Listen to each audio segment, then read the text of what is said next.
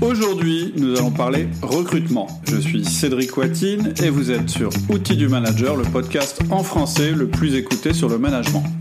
Alors vous savez que nous avons fait quelques podcasts sur le recrutement. On a fait un podcast qui s'appelle euh, Mettre la barre haut, un autre qui s'appelle Boomerang, un autre qui s'appelle Embaucher du personnel surqualifié et on en a même fait un qui s'appelle Ne recrutez pas. Mais en fait, cette approche n'a jamais été complète parce qu'il me manquait des éléments, par exemple la relation avec le prestataire, les techniques d'entretien, la démarche comportementale, la manière de vendre le poste au candidat, etc., etc., etc. Donc, euh, vous étiez frustré, j'ai eu des messages de votre part, et moi aussi, j'étais frustré de ne pas pouvoir vous proposer une approche complète du recrutement. Et puis j'ai rencontré Jérémy Coron, euh, avec qui on a déjà fait euh, une interview, et en discutant ensemble, on s'est rendu compte qu'on pourrait peut-être vous proposer quelque chose. Donc dans ce podcast, on va vous exposer notre vision du recrutement. Vous verrez que c'est une approche peut-être un petit peu différente de ce que vous avez l'habitude d'entendre sur le recrutement. C'est l'approche d'outils du manager. Et bien sûr, on vous parlera un petit peu en fin de podcast d'une nouvelle formation qu'on a créée tous les deux, Jérémy et moi. Donc, Jérémy, est-ce que tu m'entends? Je t'entends très bien, Cédric. Bonjour à toi, j'espère que tu vas bien. Je vais super bien, ravi de revenir sur le podcast. Et eh ouais, c'est la première fois que je crois que quelqu'un revient une deuxième fois. Bah, super, c'est un honneur. Euh, peut-être que tu peux te présenter rapidement pour ceux qui n'ont pas écouté le, podcast d'avant où, tu hmm. étais déjà venu. Pas de problème. Alors je vais axer ma présentation sur l'aspect recrutement car c'est ce qui nous intéresse aujourd'hui dans le podcast. Alors moi j'ai commencé à recruter à l'âge de 18 ans, donc assez tôt, et j'ai fait que ça pendant 10 ans. Pendant 10 ans j'ai fait du recrutement, du recrutement et du recrutement tous les jours, tout simplement. Que ce soit sur des profils assez élevés, des profils peu qualifiés, dans tous les secteurs, j'ai vraiment tout vu durant ces 10 années. J'ai fait uniquement par contre du recrutement en tant que prestataire. Je n'ai pas fait en entreprise. J'ai pas été recruteur, par exemple, comme un manager qui est amené à recruter. Moi, j'intervenais chez des entreprises, chez des clients pour recruter directement leurs collaborateurs, un peu en transversal pour les aider sur le recrutement. Donc j'ai fait ça durant 10 ans. Vas-y, dis-moi. Ouais. Oui, ouais, donc c'est ça qui était vraiment intéressant aussi, hmm. euh, c'est d'être complémentaire dans notre approche. On voit les deux visions un peu, hein, c'est ça. du sujet en fait. C'est ça. Et donc je fais ça durant 10 ans, j'ai fait au total 7 ans en tant que consultant en recrutement et puis 3 ans en tant que responsable recrutement où là j'allais un peu plus loin, je formais des collaborateurs, je comment dire, je les accompagnais sur les bonnes pratiques, sur la mise en place d'outils, sur des stratégies, etc. Tout ce dont on a parlé en fait ensemble dans la formation au final. Ok, super. Bon, bah écoute, si t'es prêt, peut-être tu veux nous dire deux mots sur ce que tu fais maintenant, même si c'est un peu, c'est pas dans le sujet d'aujourd'hui, euh, ça fait pas de mal. Alors c'est pas dans le sujet d'aujourd'hui effectivement, mais ça fait pas de mal comme tu dis. Alors aujourd'hui, j'ai euh, récemment en plus réorienté un peu ma, comment dire, mon approche. Au départ, après avoir quitté le recrutement, j'ai voulu maxer un maximum sur les soft skills, comme tu le sais très bien. Mais de mhm. plus en plus, plus je creusais ce sujet-là, plus je me suis aperçu que le plus important au final était la santé du cerveau et le fonctionnement du cerveau. C'est pourquoi aujourd'hui, j'axe réellement mon travail au travers d'un podcast sur comment améliorer son cerveau, ses facultés cognitives pour mettre en application efficacement ses compétences tout simplement. Mhm. Ça passe par l'alimentation. On, en a un petit peu parlé lors de, de, l'interview qu'on avait faite la dernière. C'est ça, exactement. J'étais un peu au balbutiement de l'approche à l'époque et là, je l'ai un peu perfectionné de plus en plus. Et donc, ça passe mhm. par euh, plusieurs piliers principaux tels que l'alimentation, le sommeil, et également tout ce qui est lié à l'environnement et aussi à l'activité physique et cérébrale. Voilà, en quelques lignes, c'est ce que je fais moi aujourd'hui. Le nom du podcast, juste pour. Euh, ah, il s'appelle pour l'instant, je risque de le changer, Soft Skiller. Soft Skiller. Ce que je te propose de faire, Cédric, si tu es d'accord bien sûr, hein, c'est de mettre un lien en description du podcast pour amener les personnes intéressées sur mon contenu. Sans souci, avec plaisir. Ok, bah en fait ce que je te propose pour la suite du podcast, c'est que bah, tu m'interviews euh, sur la partie, euh, je dirais, euh, orienté management, qui va être la plus grosse partie du podcast, puisqu'on est sur un podcast orienté management. Puis à mon tour, moi je t'interrogerai sur la partie recrutement, mais plutôt la, les techniques de recrutement et puis les relations avec le prestataire. Et puis on finira en disant deux mots sur la, sur la prestation, si ça te va bien. Ça marche. Déjà, on commence par présenter peut-être le plan de la, de du podcast? Oui, en fait, euh, on a prévu quatre parties. La mhm. première partie, euh, l'acte de management le plus important, mais le, le moins bien maîtrisé, c'est le recrutement. Deuxième partie, euh, on va voir que l'acte de recrutement, c'est un acte de management au sens complet du terme, et on verra les étapes qui impliquent le management. Ensuite, en troisième partie, on parlera du mindset parce qu'on va se rendre compte qu'en fait, euh, quand on fait un recrutement, on doit éviter d'avoir le même mindset que quand on fait du management. J'expliquerai ça plus en détail. Et puis en quatrième partie, on regardera tous les autres éléments importants du recrutement en dehors du management. Et puis on conclura euh, par deux mots sur la formation qu'on vient de lancer sur le sujet.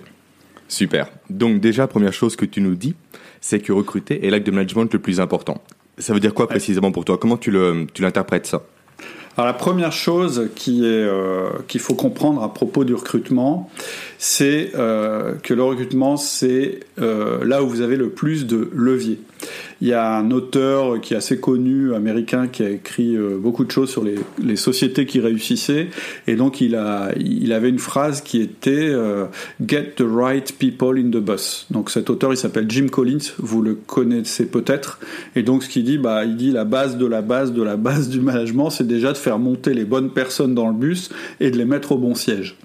Euh, ça veut dire que le recrutement, c'est la voie royale en fait pour avoir une bonne équipe. Il te manque une compétence, il te manque de la capacité, euh, tu veux du sang neuf, bah, c'est par le recrutement que, que tu vas trouver ta réponse. Et donc, la première chose qu'il faut se dire, c'est que le recrutement, c'est un énorme levier euh, de performance.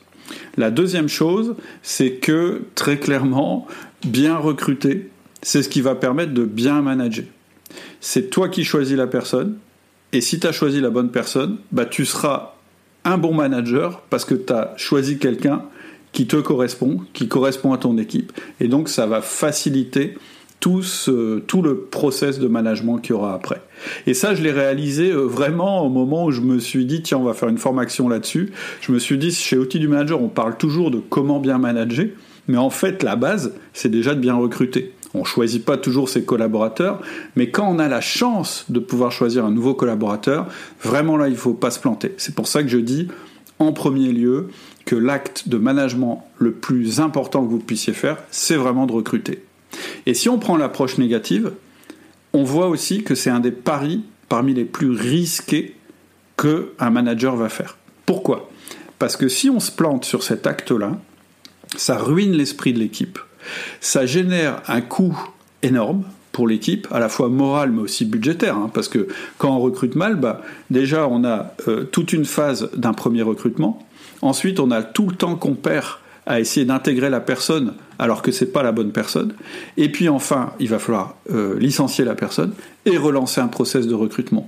Donc en fait, comme on met du, temps hein, en général à se rendre compte qu'on a mal recruté, bah on va euh, amplifier encore le phénomène euh, coût et le phénomène euh, négatif sur l'équipe. Donc c'est vraiment, moi j'appelle ça, j'ai une expression, c'est un mauvais recrutement, c'est l'enfer sur terre. C'est vraiment le truc. Si vous vous plantez, c'est extrêmement, extrêmement grave. Donc ça, c'est l'approche négative pour montrer que c'est un acte de, de, management extrêmement important.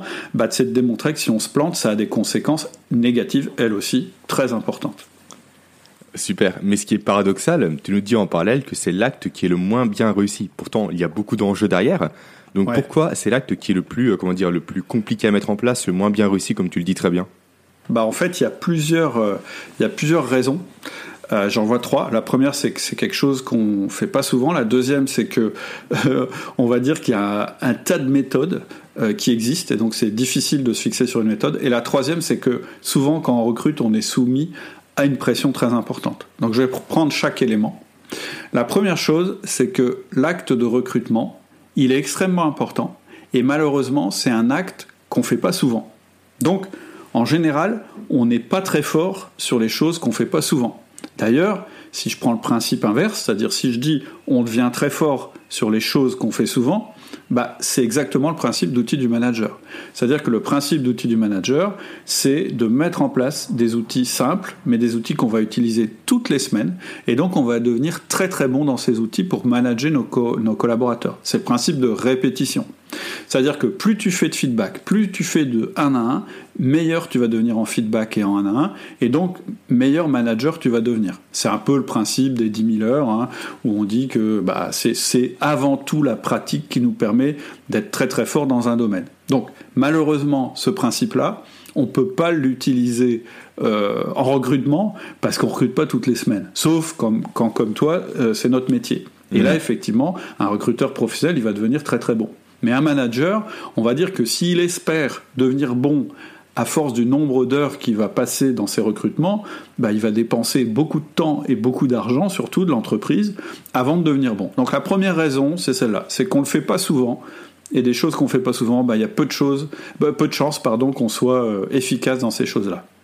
La deuxième raison, c'est qu'il y a plein d'idées, je vais dire pas louches, mais, mais un peu euh, euh, étranges qui circulent sur le recrutement. Il y a plein de méthodes qui existent. Euh, d'ailleurs, on en avait parlé dans un podcast qu'on a fait il n'y a pas très longtemps avec Olivier Siboni, qui a sorti un livre que je vous conseille qui s'appelle On va. Comment s'appelle? Vous allez redécouvrir le management. Et il y a un des sujets, il y a un des chapitres dans ce livre justement sur le recrutement, et il dit vraiment s'il y a vraiment une approche euh, qui est très peu scientifique et, euh, qui est délaissée par les entreprises au niveau scientifique, c'est bien le recrutement. Et en fait, c'est assez amusant d'ailleurs parce que une entreprise, elle va être extrêmement vigilante extrêmement rationnelle sur ses investissements, par exemple quand elle va acheter une machine, quand elle va acheter un logiciel, quand elle va acquérir une autre entreprise, hein, on fait des due diligence, on fait, il y, y, a plein d'étapes à passer. Par contre, bizarrement, quand il s'agit de recruter, tout d'un coup, on va euh, plus du tout être dans le domaine rationnel, on va être dans le domaine où on a plein de fausses croyances. On va essayer une méthode qu'on a lue dans un magazine, ou bien on va avoir une fois une méthode pour une personne, puis une autre pour une autre personne, ou bien on va recruter au feeling, etc. etc. Donc, la deuxième raison pour laquelle c'est le moins bien réussi, c'est qu'il n'y a pas d'approche, en général, très rationnelle et je dirais scientifique sur le recrutement. Et puis, euh, il y a une troisième raison, c'est qu'en général, quand on recrute, on a beaucoup de pression. C'est-à-dire que on a entre guillemets un trou à combler. Il y a quelqu'un qui est parti, il faut absolument recruter. Donc on va essayer de recruter le plus vite possible. Euh, en plus, on a la pression de nos équipes parce que bah, elles attendent la nouvelle personne. Et puis, on va détailler ça plus loin. On a euh, je le détaillerai après, c'est une quatrième raison que je ne vais pas évoquer maintenant. On a aussi un biais euh, positif qui va faire qu'on va essayer absolument de trouver une personne, même quand c'est pas la bonne personne, on va essayer de la faire rentrer dans, des cases où de toute façon elle peut pas rentrer. Mais je dirais que les trois raisons principales, c'est on le fait pas souvent, il y a plein de méthodes, donc on ne sait pas laquelle prendre, et euh, souvent on prend pas la bonne. Et enfin, on c'est souvent euh, une période de pression assez forte quand on doit faire un recrutement. Et ça, c'est vraiment la bonne recette pour se planter. Et du coup, justement, comment faire pour ne pas se planter? Quelle est l'approche à adopter? Alors, la première approche que je déconseille absolument, c'est celle que j'ai donnée tout à l'heure, c'est de dire, bah, t'en fais, t'en fais et t'en refais et tu vas apprendre de tes erreurs. Mais le problème, c'est que comme une erreur de recrutement, c'est quasiment la dépense la négative la plus importante que tu puisses faire dans ton entreprise, c'est vraiment pas la bonne méthode, c'est celle qui va te prendre le plus de temps, qui va te coûter le plus cher. Et en plus, ça va être dur d'apprendre parce que comme tu vas essayer à chaque fois des choses différentes, tu pourras pas trop comparer les choses entre elles. Moi, malheureusement, en tant que chef d'entreprise euh, qui trouvait pas vraiment de méthode, c'est un peu la méthode que j'ai utilisée. C'est-à-dire que moi, de mon côté, ça fait maintenant une vingtaine d'années que régulièrement je fais des recrutements pour mon entreprise. Bon, bah, je me plante moins souvent qu'avant. Mais j'ai eu beaucoup, beaucoup, beaucoup de dégâts euh, avec cette non-méthode que j'avais. Euh, la deuxième chose qu'on se dit aussi, c'est bah puisque euh, il y a des gens qui sont spécialisés là-dedans, comme toi, bah on n'a qu'à rien faire soi-même et je dirais euh, tout sous-traiter, c'est-à-dire dire bah voilà moi je veux une personne comme ça comme ça comme ça et puis laisser faire le cabinet et puis le cabinet va mieux savoir que nous comment faire. Mais ça il y a deux problèmes derrière il y a un premier problème, c'est qu'on passe complètement à côté du levier managérial, parce que moi, ce que j'ai trouvé d'extrêmement intéressant dans le processus de recrutement, c'est de faire participer mes équipes, voire de définir le poste avec mes équipes, etc. Et ça, c'est un levier managérial énorme, à la fois pour sélectionner et pas se tromper, mais aussi pour euh, fédérer nos collaborateurs. Donc si tu sous-traites tout, bah t'as pas ça. Et puis il y a une deuxième raison, c'est qu'il faut être réaliste. Le, cabinet de recrutement, il va peut-être réussir à trouver des profils euh, qui correspondent sur le papier, mais il n'y a que toi qui as une connaissance profonde du poste que tu cherches à pourvoir. Et donc, tout sous-traiter, ça comporte quand même un risque qui est énorme. C'est que tu ne te sois pas compris complètement avec le cabinet euh, qui va s'occuper du recrutement. Mhm. Donc, pour moi, la bonne méthode, elle a quatre points qui sont primordiaux. le premier point, peut-être le plus important, c'est que toi, en tant que manager, qui doit faire un recrutement, tu aies le bon mindset. Donc, la première chose, c'est de comprendre comment fonctionne un recrutement et orienter ton esprit pour euh, adhérer aux, techniques qu'on va proposer. La première chose, c'est le mindset.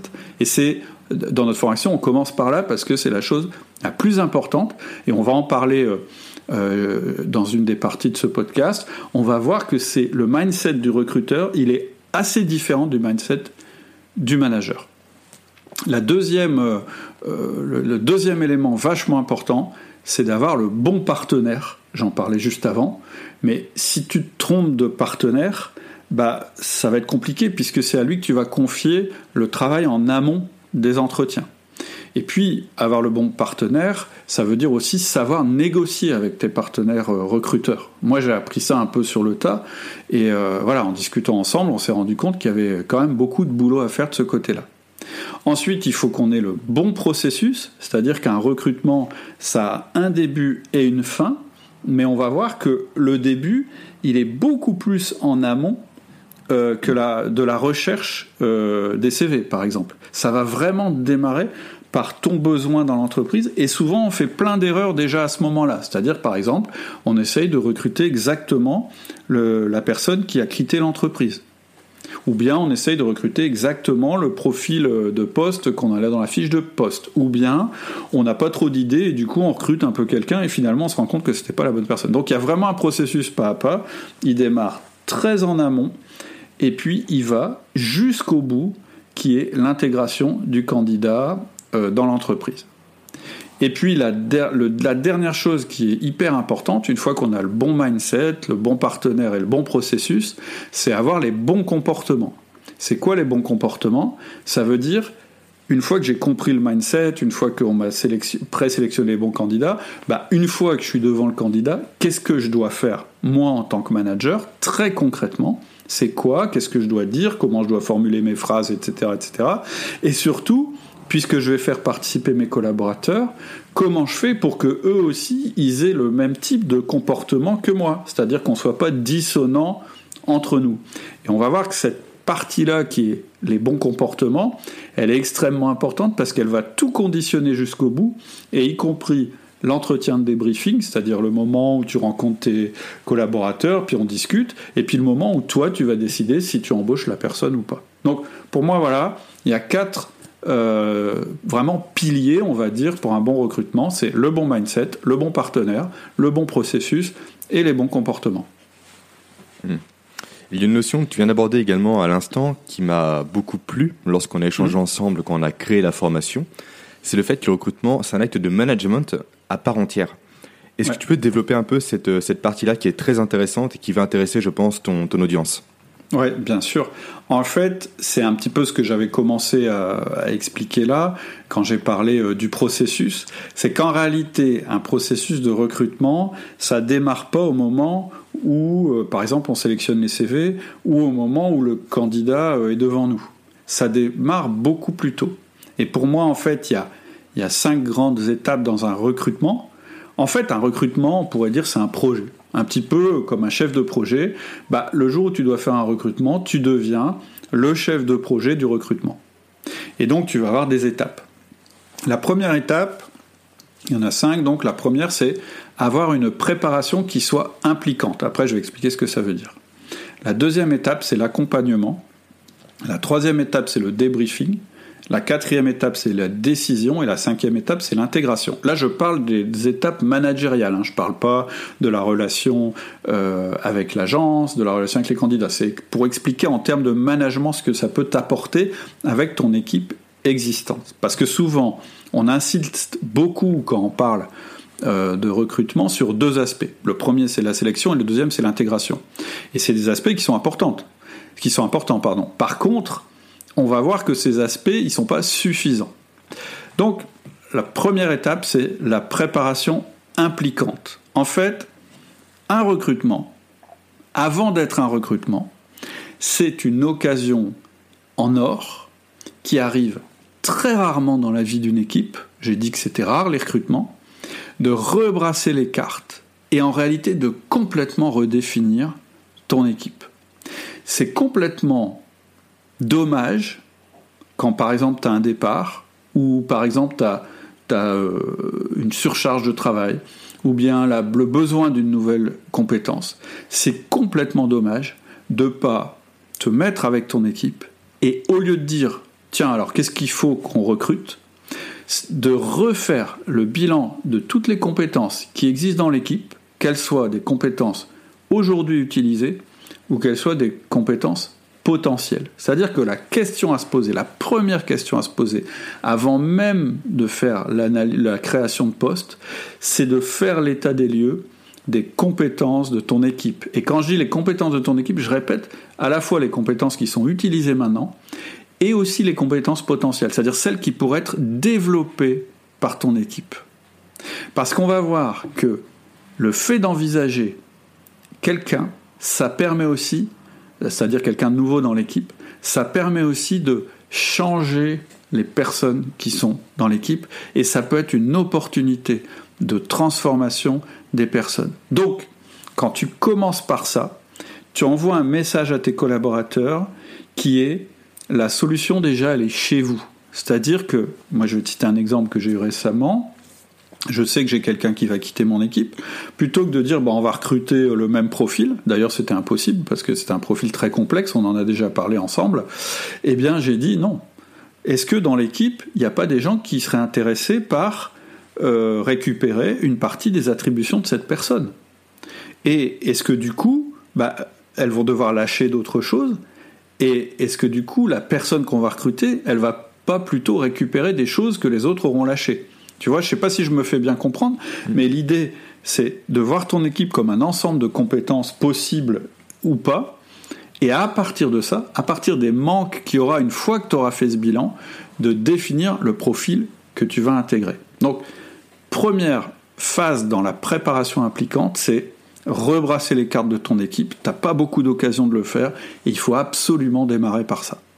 Ensuite, démarrer tout de suite de cette manière-là, même si à la fin c'est pour dire bah non, on va recruter exactement le même type de profil, bah tu auras déjà impliqué les personnes, tu leur as déjà demandé leur avis, tu leur auras proposé probablement des promotions, des mouvements dans l'équipe, etc.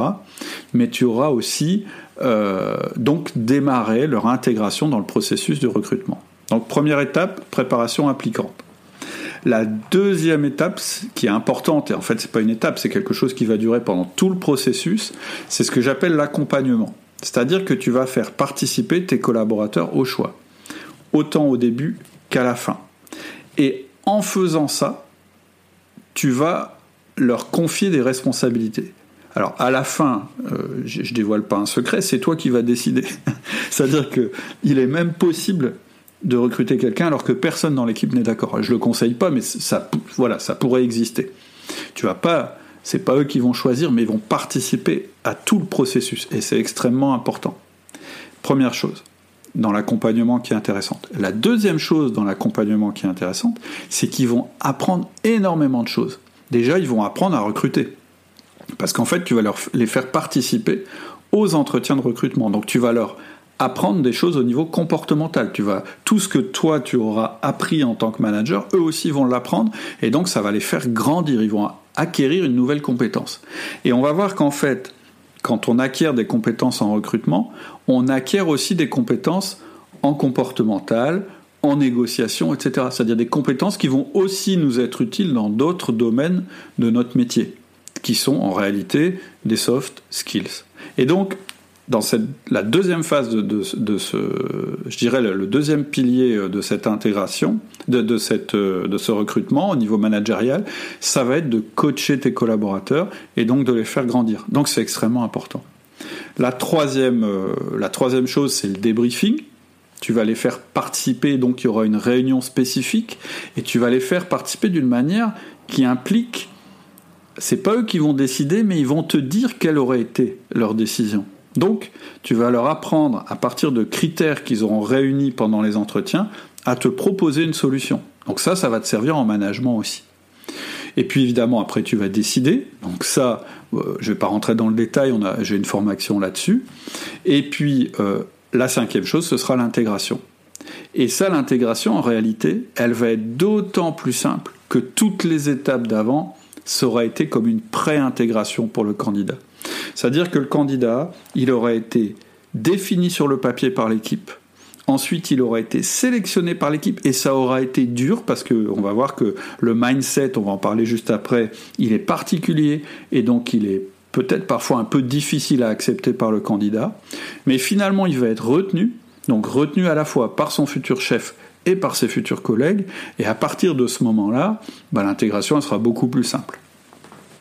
Donc c'est ça que je veux dire quand je dis euh, c'est une démarche managériale complète. On fait du coaching, on apprend des compétences, on fait des soft skills, on apprend à faire parler la personne, on apprend la négociation, etc., etc., dans le, le dans le processus. Et justement, tu viens de commencer un peu à l'aborder. Tu dis que recruter, c'est un acte de management à part entière, mais que mm. cet acte demande de ne pas penser comme un manager normal, on va dire. Exactement. Est-ce que tu peux préciser ça? Parce que c'est un peu ambivalent comme, euh, comme propos au final. Ouais, et c'est pas évident à comprendre, mais c'est absolument primordial. Moi, c'est ce que j'ai mis en premier euh, quand j'en ai parlé tout à l'heure, c'est le mindset. Donc, d'un côté, euh, tu as le mindset du manager quotidien, et de l'autre côté, tu as le mindset du recruteur, qui est un manager, mais là, qui a mis sa casquette de recruteur. Et là, ce qui est très important à comprendre, c'est que les relations que toi tu vas avoir en tant que recruteur avec la personne qui sera devant toi, ça peut pas être les mêmes relations que tu as en tant que manager avec tes collaborateurs. Dans un cas, la personne qui est devant toi, elle ne fait pas partie de ton équipe, mais dans l'autre cas, les gens, les gens que tu manages, font partie de ton équipe. Donc tu peux pas avoir le même mindset. Évidemment, après, tout ce qu'on souhaite, c'est que ce candidat, il intègre l'équipe. Et là, tu seras manager avec lui. Mais là, tu n'es pas comme ça. Avant qu'il soit intégré, tu dois avoir un mindset qui est presque à l'opposé de celui que tu as avec ton équipe. Pendant, et, et le mindset, je vais te l'expliquer un peu brutalement, parce qu'on ne va pas rentrer dans les détails ici, mais en gros, ton objectif pendant les entretiens, que tu vas avoir avec ces, candidats, ça va être de les exclure. Or, avec tes collaborateurs, c'est l'inverse que tu veux. Les collaborateurs qui sont chez toi, bon, sauf si vraiment il y a un problème qu'on ne peut pas résoudre, mais l'exclusion, c'est le dernier recours du manager. Alors que l'exclusion, c'est le premier objectif du recruteur. C'est un peu dur comme manière de le dire, mais c'est vraiment ça. Et là-dessus, il n'y a pas de compromis à faire. Quand tu es dans le processus de recrutement, tu cherches à exclure plutôt qu'à inclure. C'est-à-dire que euh, c'est une sélection. Donc, il y aura beaucoup moins de gens retenus que de gens, euh, j'irais, euh, éjectés. vraiment, ça, il faut le comprendre. Le deuxième point important à comprendre, c'est qu'en tant que manager, ton esprit il est entraîné à trouver des solutions. Ça, j'en parle souvent. On est formaté comme ça quand on est manager, ça nous fait faire plein de choses extraordinaires, mais aussi ça nous fait faire plein d'erreurs.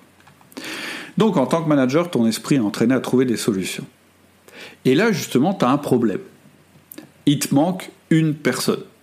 Donc, automatiquement, ton mindset se met en mode résolution de problème.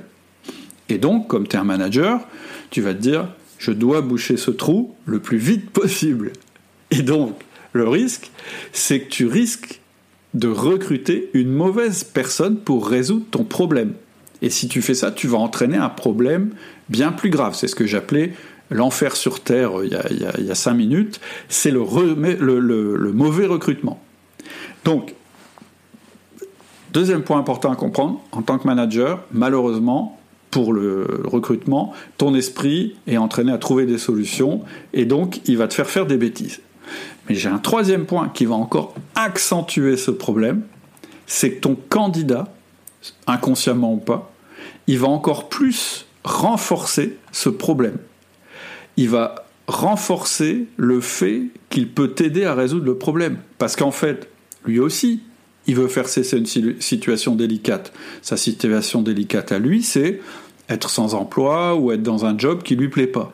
Donc, quand vous allez vous retrouver dans la même pièce, vous allez croire tous les deux que vous avez le même objectif. C'est l'objectif qui rentre dans l'entreprise. C'est-à-dire que si tu gardes ton mindset de manager qui est de collaborer, bah quand il va rentrer dans la pièce, tu vas te dire, bah en fait, on va pouvoir collaborer ensemble pour voir comment résoudre notre problème commun qui est le recrutement. C'est ce que tu ferais avec un collaborateur que tu aurais déjà dans ton équipe. Mais le problème, c'est que c'est totalement une vision biaisée des choses. En fait, vous collaborez pas ensemble, vous n'êtes pas dans la même équipe, vous n'avez pas le même objectif. Ça, c'est une construction mentale. Tout simplement, pourquoi? Parce que c'est sûrement pas la bonne personne, et toi, tu n'es sûrement pas la bonne boîte. Puisque, en général, il y a plus de gens qui vont échouer à l'entretien de recrutement que de gens qui vont réussir. Alors, la question que tout le monde se pose, c'est comment fait-on? Bah oui, parce que c'est compliqué. Et en fait, il va falloir faire euh, deux choses. En fait, il va falloir faire une chose principale. La première chose, c'est de changer ton mindset. Enfin, plutôt ce qu'on va faire, c'est changer de mindset. Et en fait, on va changer de mindset et on va compartimenter le recrutement. C'est-à-dire qu'on va se créer deux structures mentales, une pour sélectionner les candidats et une pour vendre le poste. Et on va jamais faire les deux en même temps. C'est ça compartimenter. Compartimenter, le principe, hein, j'en ai souvent parlé sur le podcast, c'est de dire il y a un moment pour faire quelque chose, et tu as un état d'esprit pour faire ce quelque chose, puis un autre moment pour faire autre chose, et là tu as un autre état d'esprit. Et ça, je l'ai jamais entendu dans les méthodes de recrutement, et pourtant c'est primordial. C'est-à-dire que tu vas te conditionner sur le premier mindset, celui de la sélection. Et là, la clé, c'est de se conditionner pour être une machine à dire non, de se conditionner à refuser le candidat, plutôt que de trouver chez lui ce qui convient au poste et donc euh, euh, être agréable, enfin je dirais aller dans son sens en disant ah oui oui, oui. Et, et donc avoir ce qu'on appelle un biais de confirmation positif, tu vas faire l'inverse, tu vas essayer de trouver toutes les raisons pour ne pas recruter le candidat. Pourquoi? Parce qu'en fait, il y a ce qu'on appelle une asymétrie des risques. C'est-à-dire, je, le détaille dans la formation, mais en gros, qu'est-ce que c'est? Ça veut dire que c'est toujours moins grave de rater un bon candidat que de faire rentrer un mauvais candidat. S'il y a un truc à retenir, c'est cette phrase que je suis en train de dire maintenant. C'est toujours moins grave de rater un bon que de faire rentrer un mauvais. À partir de ce moment-là, où tu es convaincu de la phrase que je viens de dire, tu as tout intérêt à te conditionner pendant la première partie, la plus longue, quasiment tout le processus du recrutement, tu dois te conditionner vers le rejet du candidat. C'est-à-dire que plutôt que chercher pourquoi il va réussir dans le poste, toujours chercher pourquoi il va échouer dans le poste. Et tu lui rends service en même temps. Hein. Donc, faut pas avoir de scrupules là-dessus. C'est vraiment ce qu'il faut chercher quand on est dans le mindset numéro 1, celui du recruteur. Une fois que tu as fait ça, tu vas recompartimenter. C'est-à-dire que tu vas changer de casquette et tu vas devenir vendeur. C'est-à-dire que si le gars a passé, euh, je dirais, les tests, bah maintenant, tu vas lui vendre le, poste, puisque maintenant tu es convaincu que c'est la bonne personne et que tu es la bonne boîte pour lui. Donc maintenant, tu vas complètement switcher de mindset et tu vas être le meilleur vendeur possible pour valoriser l'offre que tu vas lui faire. Et là, je conseille d'ailleurs d'utiliser le disque. Le disque, je ne conseille pas de l'utiliser dans la partie bah, comment exclure le candidat, je conseille de l'utiliser dans la partie comment vendre le poste. Et, là, c'est carrément une autre démarche. C'est-à-dire que tu es complètement à l'opposé. Tu es maintenant dans une démarche qui ressemble beaucoup plus d'ailleurs à la démarche d'un manager, puisqu'en fait, maintenant, ce que tu veux, c'est intégrer le candidat.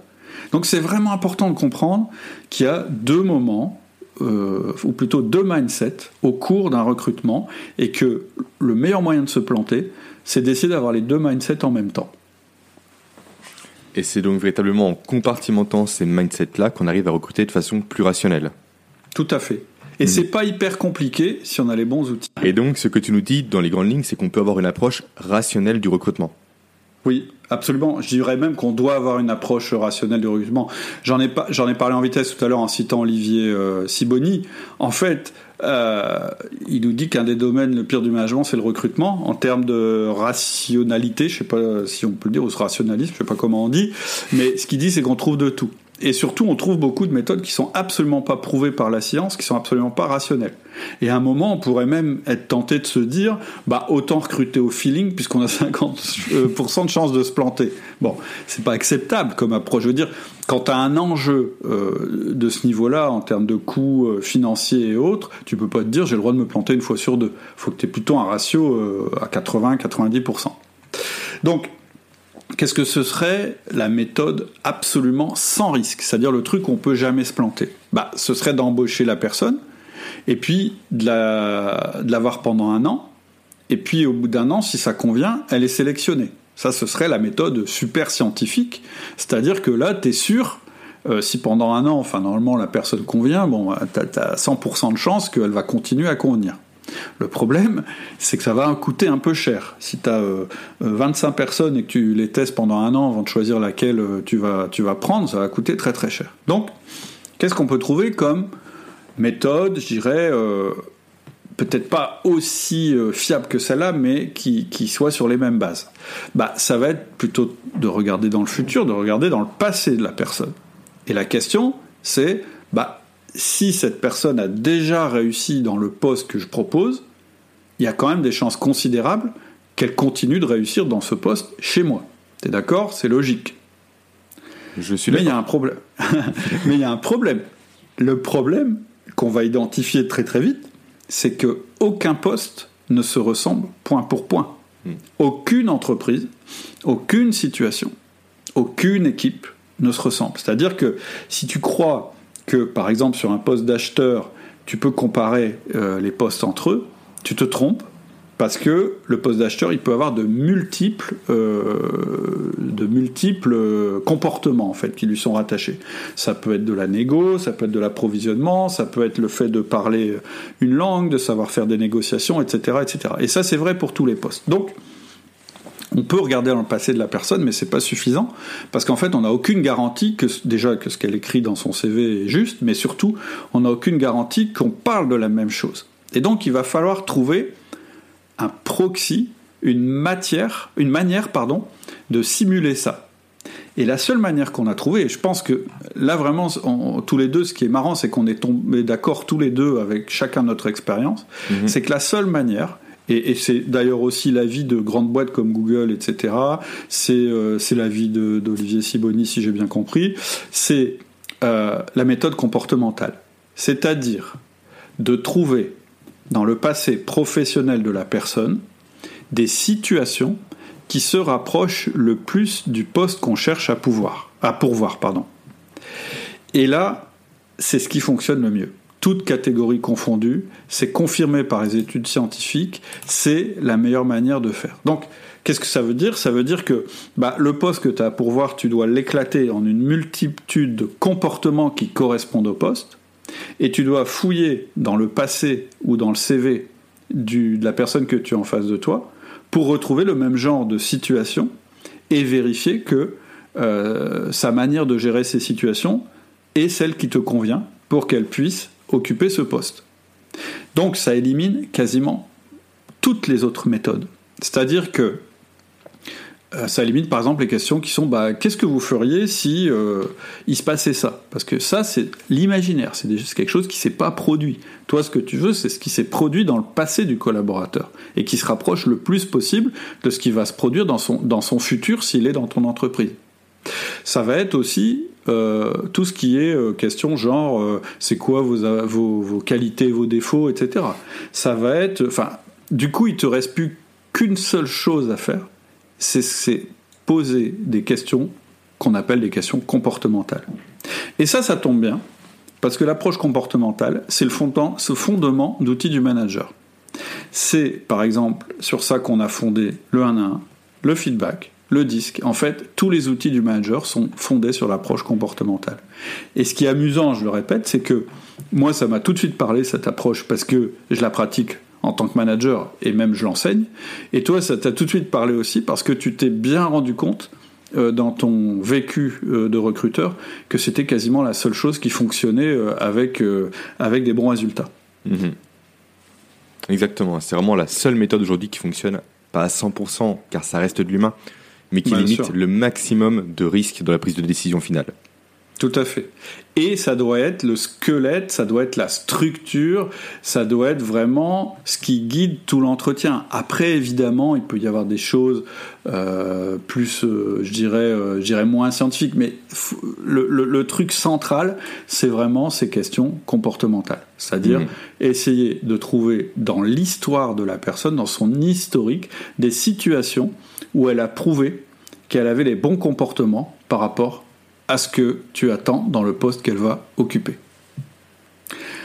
Voilà, ça, ça clôt, je dirais, les trois premières parties qui étaient vraiment les parties axées sur le management. Et là, on va entrer dans la quatrième partie qui est la partie recruteur-prestataire. Et donc, dans cette partie, on va inverser les rôles, si tu es d'accord. Ça me va très bien. Euh, je, je, trouve c'est intéressant qu'on échange nos casquettes. Et maintenant, moi, je vais t'interroger sur les parties du recrutement qui font pas partie du management, mais qui sont spécifiques aux recruteurs. Donc peut-être que pour commencer, tu peux nous dire ce que c'est qu'un bon recruteur, c'est-à-dire euh, euh, un bon prestataire par rapport à un mauvais. D'accord. Alors, la réponse, on va dire un peu type, c'est un bon recruteur, tu lui confies un poste, il recrute.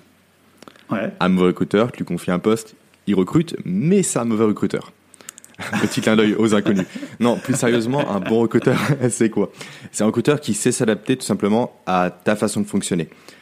C'est un mm. recruteur qui va savoir réellement se calquer sur tes initiatives, sur tes idées, qui va réellement comprendre l'enjeu du poste, de l'entreprise, avoir une vision globale réellement de la stratégie que tu veux adopter au travers du recrutement. Mm-hmm. C'est pour ça qu'il est important en fait non pas de choisir des recruteurs, mais réellement de créer des partenariats avec des cabinets ou avec des prestataires. Plus tu auras un partenariat qui va être ancré, qui va être sur le long terme, plus la personne va connaître réellement tes enjeux et plus elle sera même de t'aider précisément. Hmm. Donc ça, c'est vraiment dans l'idéal, on va dire. Et après, forcément, il y a aussi des critères universels qui distinguent les bons recruteurs des mauvais recruteurs. La première chose qui me vient à l'esprit, je donnais grosso modo deux critères sur lesquels tes auditeurs peuvent se baser pour un peu identifier les bons comportements des mauvais comportements chez les recruteurs. Hmm. La première chose, ce sont les annonces.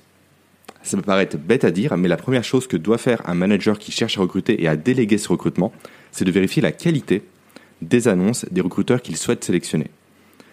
C'est bête à dire, mais l'annonce, c'est la porte d'entrée des candidats. Et donc une annonce qui est mal rédigée, donc soit, ou, euh, soit pardon, où il manque des informations importantes, soit où sont présentes des fautes d'orthographe, soit où sont présents des critères discriminatoires, tout ça, c'est un no-go directement. Si un prestataire présente des annonces non qualitatives qu'elle met sur le marché de l'emploi, il faut tout de suite fuir ce prestataire éventuel-là. Ça, c'est la première hmm. chose. Ensuite, la deuxième chose, il faut tout simplement poser au prestataire la question suivante. Il faut lui demander quel job board il utilise. Alors, un job hmm. board, c'est quoi? Tout le monde ne connaît pas ce terme-là. Ce sont les outils dont se servent les cabinets de recrutement pour mettre des annonces en ligne et pour trouver des candidats qui sont en veille sur le marché. Et plus le prestataire va utiliser des job boards, on va dire, spécifiques, des job boards particuliers et précis par rapport à ta recherche, plus il sera même de trouver des candidats réellement qui vont répondre à ton besoin. Donc ça, c'est les deux critères, on va dire, que tout le monde peut regarder facilement avec une simple question ou une simple recherche sur Internet. Ok, d'accord. Ok, donc déjà, il faut presque faire, euh, je dirais, passer un entretien de recrutement au recruteur. C'est ce qu'on préconise dans notre méthode, dans tous les cas, c'est vraiment faire passer un processus de recrutement au recruteur. C'est sûr, il faut, euh, il y a cinq étapes à respecter. On va pas les détailler maintenant, ça serait un peu trop long. Mais cinq étapes qui permettent de vérifier précisément si le recruteur qu'on va choisir est qualifié ou non pour nous accompagner sur le recrutement. Ok. Ça me paraît essentiel aujourd'hui. Ok. Après, il y a un aspect qui est pas évident, je trouve, euh, c'est la négociation avec le recruteur. Parce que c'est, on va devoir euh, évidemment à un moment parler prix, conditions, etc. Mais en même temps, c'est un partenaire et on n'est pas forcément à l'aise là-dedans. C'est vrai que c'est compliqué. J'ai souvent été confronté en tant que prestataire à cette tension lorsque le prix est évoqué. C'est voilà, le salaire, c'est bah, le, prix, pardon, c'est 18%. Est-ce qu'on peut baisser à 15, à 16 À chaque mm. fois, c'est un peu conflictuel comme, comme situation. Et en fait, mm. le souci euh, des managers ou des personnes qui cherchent à faire appel à un prestataire, c'est qu'elles n'abordent pas spécialement le problème de la bonne façon. Il ne faut pas chercher à demander une réduction de prix sans, sans comment dire, proposer autre chose en retour Il faut réellement proposer une réduction de prix dans un échange gagnant-gagnant. Si je demande une réduction de prix, c'est que moi, j'apporte également des choses qui vont faciliter la vie du prestataire. Mhm. Et typiquement, c'est ce que toi tu fais aujourd'hui, c'est ce qu'on a aussi formalisé dans la méthode de recrutement que l'on préconise, c'est le fait de donner au prestataire déjà tous les éléments nécessaires pour qu'il puisse comprendre précisément l'enjeu du poste à pourvoir et toutes les compétences attendues. Ça, c'est super mhm. important. Car en tant que recruteur, je ne calcule même pas le nombre de fois où des recruteurs, pardon, ou des, euh, des managers, pardon, m'ont envoyé un simple petit email avec euh, quelques missions, quelques traits de caractère un peu vagues, un peu flous, en me, en me demandant de trouver la bonne personne à partir de ça. Et à mhm. chaque fois, c'est vous à l'échec. Il hmm. faut dire ce qui est, moins le poste sera décrit, plus il y aura de risques pour le recruteur de trouver la mauvaise personne. Et donc hmm. toi, en tant que manager, si tu proposes à l'inverse un cahier des charges très précis, très détaillé, tu le présentes directement au recruteur et là tu peux négocier car tu as pré-mâché son travail en amont. voilà le, conseil que je peux pas forcément sa, valeur ajoutée à lui, parce que c'est vraiment toi qui sais exactement euh, qui tu as envie de recruter. Lui, il est extérieur, c'est ce que je disais tout à l'heure, tu peux pas tout sous-traiter. C'est toi qui sais d'une part, et possible d'autre part, ça évite les allers-retours par la suite, à se passer les coups de fil, à s'envoyer des emails, à faire des visites de poste en plus. Au moins, hmm. d'entrée de jeu, tout est acté, tout est clair, tout est précis, on sait sur quoi on s'engage et on y va. Et là, on peut hmm. négocier plus facilement. Hmm. Et, c'est win-win parce qu'en fait, tu, toi, tu as, fourni du travail que lui n'a pas à fournir et donc euh, ça peut faire que le recrutement, euh, finalement, te revienne moins cher euh, en coût externe. C'est ça. Et lui, il y a moins d'erreurs, il y a moins de temps perdu pour le recruteur aussi. C'est 100% gagnant-gagnant comme démarche. Ok, super. Euh, ce que j'ai trouvé aussi vraiment intéressant dans notre collaboration, euh, c'est un autre aspect aussi, à celui-là qui est vraiment, vraiment sympa, c'est toutes tes méthodes de recruteur, parce qu'en fait, ça c'est euh, c'est des trucs qui sont pas connus des managers. C'est des trucs que tu as pu lire à droite à gauche, mais, mais j'ai trouvé que ce qui était intéressant, c'est que toi, as un petit peu comme moi je l'ai fait euh, euh, dans ma partie management, bah, toi, tu as réuni des espèces de bonnes pratiques ou plutôt des bons comportements qu'il faut avoir quand on a, un, par exemple, quand on a le, le candidat devant nous. C'est vrai qu'il y a plusieurs outils que j'ai pu élaborer au fur et à mesure de mes entretiens et de mes échecs surtout. C'est grâce à ça mhm. que j'ai appris, notamment la méthode SCORE dont j'ai déjà mhm. parlé dans le podcast précédent qu'on a fait ensemble, qui est une méthode qui permet tout simplement de vérifier la, véracité d'une réponse apportée par un candidat. Également, on a parlé ensemble dans la formation de la grille AME, mhm. qui est une grille en fait qui permet de factualiser et de rendre réellement, comment dire, euh, précise l'évaluation d'un candidat sans se faire biaiser par les différents mhm. biais cognitifs que l'on peut rencontrer et dont tu as déjà parlé. Et aussi certaines questions toutes bêtes euh, qui permettent facilement de relancer le candidat. J'en ai un panel assez large, dont les questions miroirs, qui sont mhm. vraiment mes questions préférées. C'est une question toute bête, en fait, simplement qui consiste à répéter la fin de la phrase d'un candidat pour l'inciter à, comment dire, à, développer ses propos. Typiquement, face à toi, tu as un candidat qui te dit euh, grâce à ce, ce comment dire, euh, cette action-là, j'ai développé mon chiffre d'affaires. Mhm. Toi, tu veux avoir plus d'informations. Tu répètes tout simplement, vous avez réussi à développer votre chiffre d'affaires. Et là, tu laisses un mhm. silence. Et forcément, le candidat va vouloir compléter ce silence-là en complétant sa réponse. Hmm. Donc ça, c'est une super technique euh, toute simple à mettre en place pour questionner les candidats. Hmm. Bah ouais, euh, moi, moi alors je, je, confirme, ça marche super bien. j'ai essayé, j'ai d'ailleurs essayé dans d'autres contextes que celui de recrutement et ça marche très très bien. Mais dans le contexte du recrutement, c'est vraiment bien parce que en plus, ça nous évite de projeter euh, sur le candidat notre désir qu'il réussisse à l'entretien. Je rappelle le mindset. vous, allez avoir beaucoup de mal à pas, sans le vouloir, indiquer dans quelle direction vous voulez que le candidat aille. C'est vrai que, comme tu dis, les recruteurs cherchent à trouver des solutions à tout prix. Ils sont quasiment formatés pour ça. Le cerveau pense solution, solution, solution. Et le problème avec ce, biais-là, parce que c'est encore un biais, encore une fois, c'est le fait qu'on va chercher à faire dire des choses au candidat, comment dire, que, que nous, on veut entendre. Tout hmm. simplement. Et ça, ça s'appelle des questions orientées. Et énormément de recruteurs, même des recruteurs un peu aguerris, en posent. Donc il faut vraiment se détacher de ça. Une question orientée, c'est quoi? Par exemple, on dit au candidat, si je suis bien compris, vous avez fait preuve d'autonomie durant votre poste. Ouais. Ça, c'est une question orientée. Le candidat va jamais dire non. Il va pas dire non, non, j'ai été complètement dépendant de mon hiérarchique. Il va dire oui, forcément, j'ai été autonome. Vous, vous cherchez à. c'est ça, vous cherchez à évaluer l'autonomie, à vérifier que la personne a de l'autonomie, et vous lui demandez de dire oui à une question que vous lui posez. Mm. Ça, voilà, c'est un gros piège dans lequel on tombe facilement.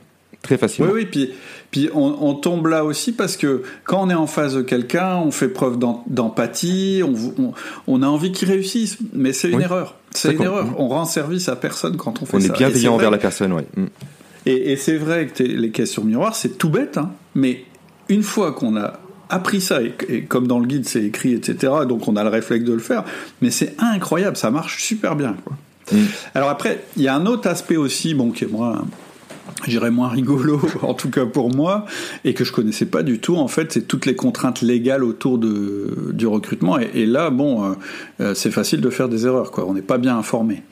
Des erreurs qui peuvent engendrer des pénalités préjudiciables. Effectivement, il y a plusieurs erreurs que l'on peut faire. Déjà, je pense à la discrimination. La discrimination, c'est une erreur qu'on fait très facilement sans se rendre compte. Aujourd'hui, les critères discriminatoires sont très stricts et très précis. Typiquement, je vais prendre le cas de l'annonce d'emploi.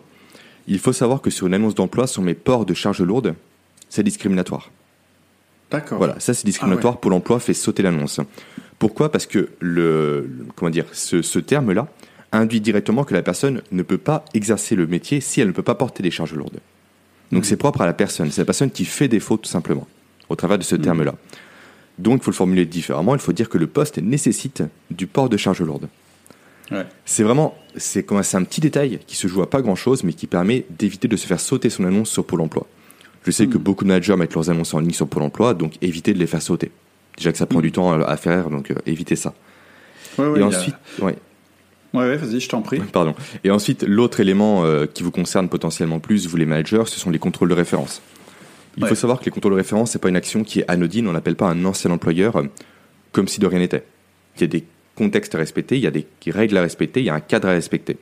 Il faut notamment faire signer une décharge au candidat pour s'assurer qu'il est bien d'accord, qu'il nous autorise bien à appeler son ancien employeur. Et ça, si on ne le fait pas, si le candidat porte plainte par la suite, il peut y avoir des pénalités financières au niveau de l'entreprise. Mhm. Ouais, ouais, c'est important. Euh, c'est pas la partie la plus rigolote, mais. C'est peu, connu, peu connu, mais c'est important, effectivement. Après, on parle également de RGPD, de confidentialité il y a beaucoup d'éléments qui rentrent en compte et dont on parle dans la formation. Hmm. Après, il y a un autre point sur lequel euh, on était d'accord, euh, qui nous a paru à tous les deux ultra important. C'était euh, celui de guider fortement nos collaborateurs pendant les entretiens. Moi, c'était clairement un point faible chez moi. C'est-à-dire que moi, bon, bah, je, je m'étais créé ma méthode, je faisais des questions comportementales, etc. Mais par contre, je donnais pas tellement d'instructions à mes collaborateurs. Et donc, en fait, ils faisaient un peu ben, avec ce qu'ils avaient, les pauvres. Hein. Et puis, euh, je me rendais compte à la réunion de débriefing qu'en fait, c'était. Ils avaient fait un truc complètement. Euh, je dirais euh, un petit peu comme ils le sentaient. Et finalement, en fait, ça facilitait pas du tout la décision. C'est-à-dire que on était, euh, moi j'avais ma méthode, eux ils en avaient pas ou ils en avaient une autre, et finalement euh, c'était, euh, bah, franchement la réunion à la fin, en fait, en réalité ce qui se passait, hein, pour être très clair, c'est que finalement je décidais selon moi l'impression que j'avais eue, parce que j'arrivais pas à exploiter leur avis à eux.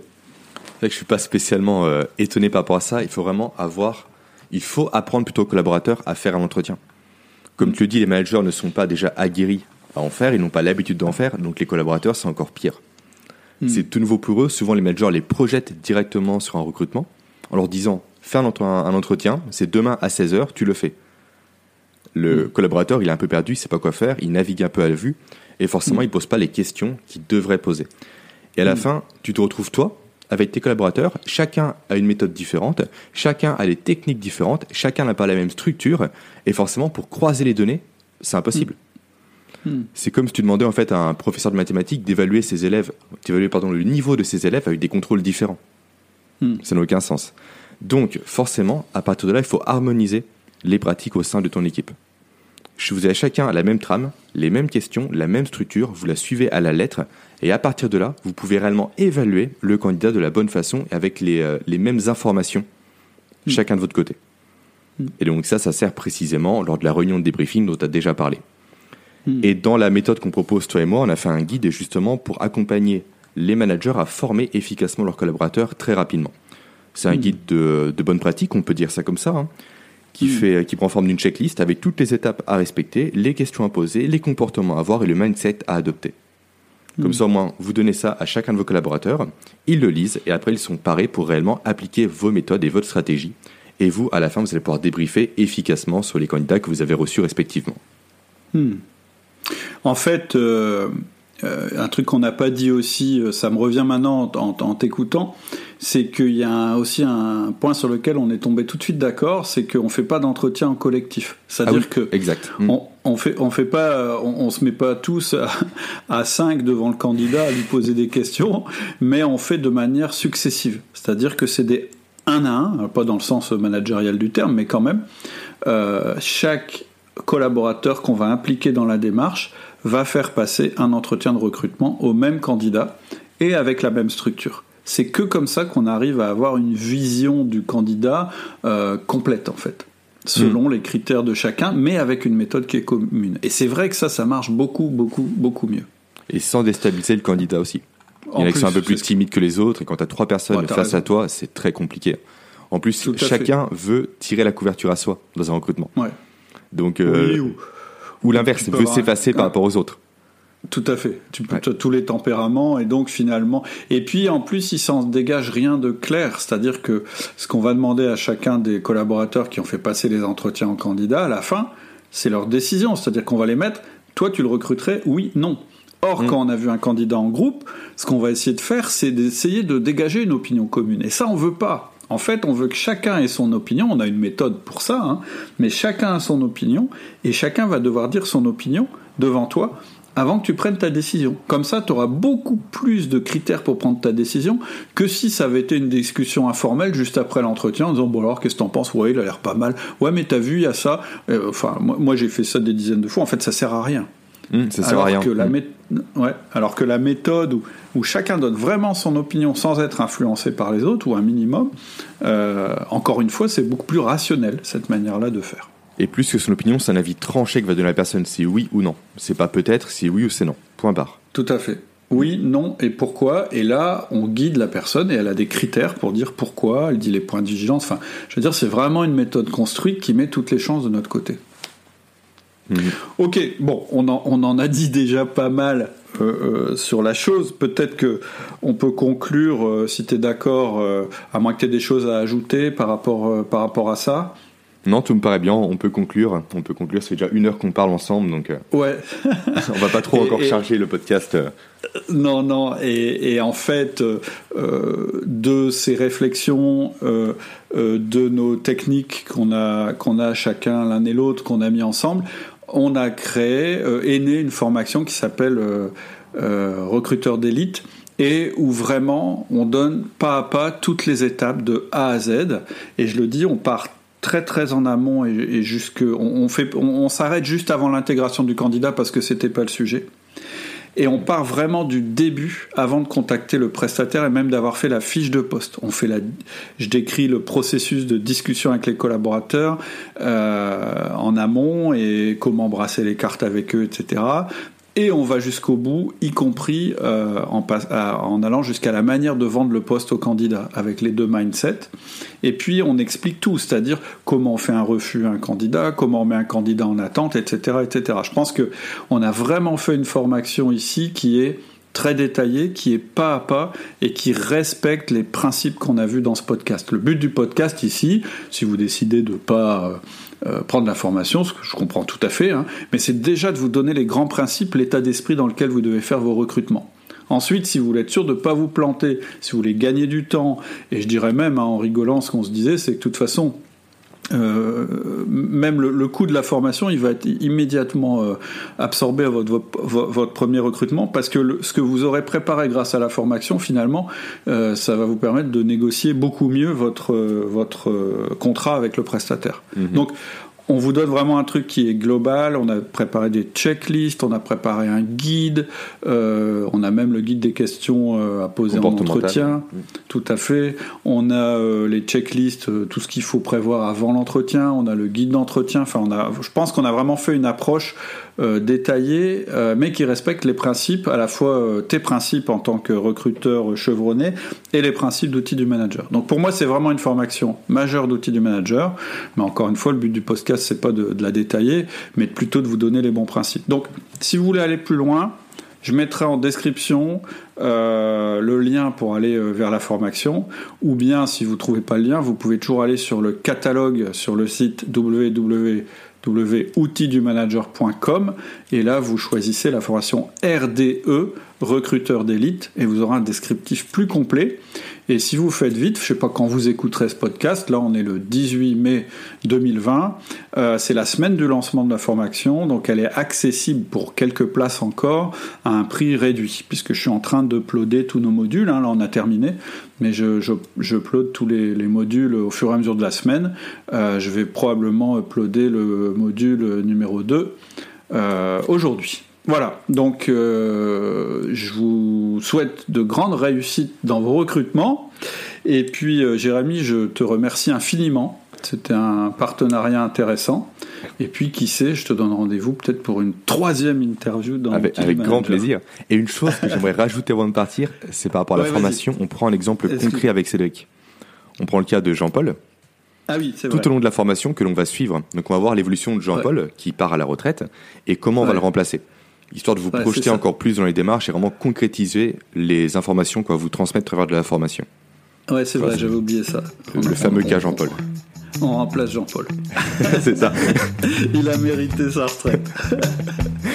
Allez, très bonne semaine à toi. À, toi euh, à très bientôt. À très bientôt.